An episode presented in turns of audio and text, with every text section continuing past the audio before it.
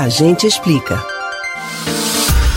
Você já deve ter escutado a frase que diz: a diferença entre o remédio e o veneno é a dose. Apesar da afirmativa se tratar de um ditado popular, ela até carrega um fundo de verdade.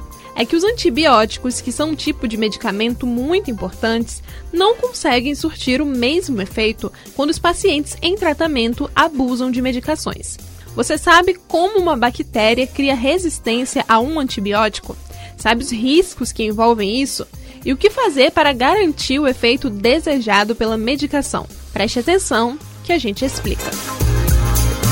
Antibióticos são remédios que combatem infecções, destruindo partes específicas das bactérias para assim solucionar o problema de saúde que afeta o paciente. Para sobreviver ao ataque dos antibióticos, algumas das bactérias se adaptam e criam resistência ao medicamento. Quando isso ocorre, a bactéria se torna praticamente imune ao remédio mas isso só ocorre quando o paciente já criou uma resistência ocasionada pelo uso anterior desnecessário de medicamentos.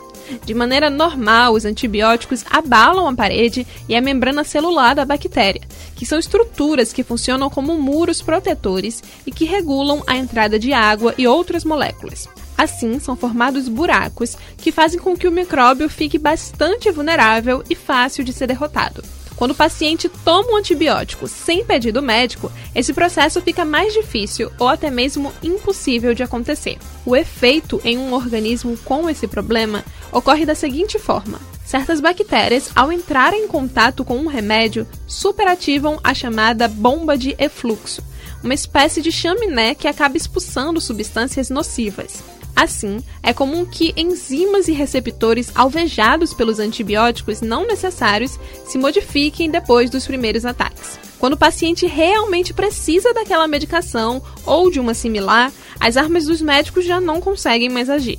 Com o passar dos anos e a evolução dos antibióticos, o aumento da resistência das bactérias se tornou um grave problema de saúde pública. Por isso, desde 2010, a Agência Nacional de Vigilância Sanitária, Anvisa, obriga a apresentação de receita médica para compra desse tipo de medicamento. Para que isso não aconteça, a solução é muito simples: fazer uso de antibiótico só com prescrição médica.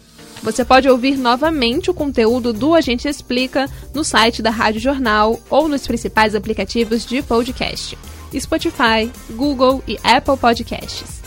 Beatriz Albuquerque para o Rádio Livre.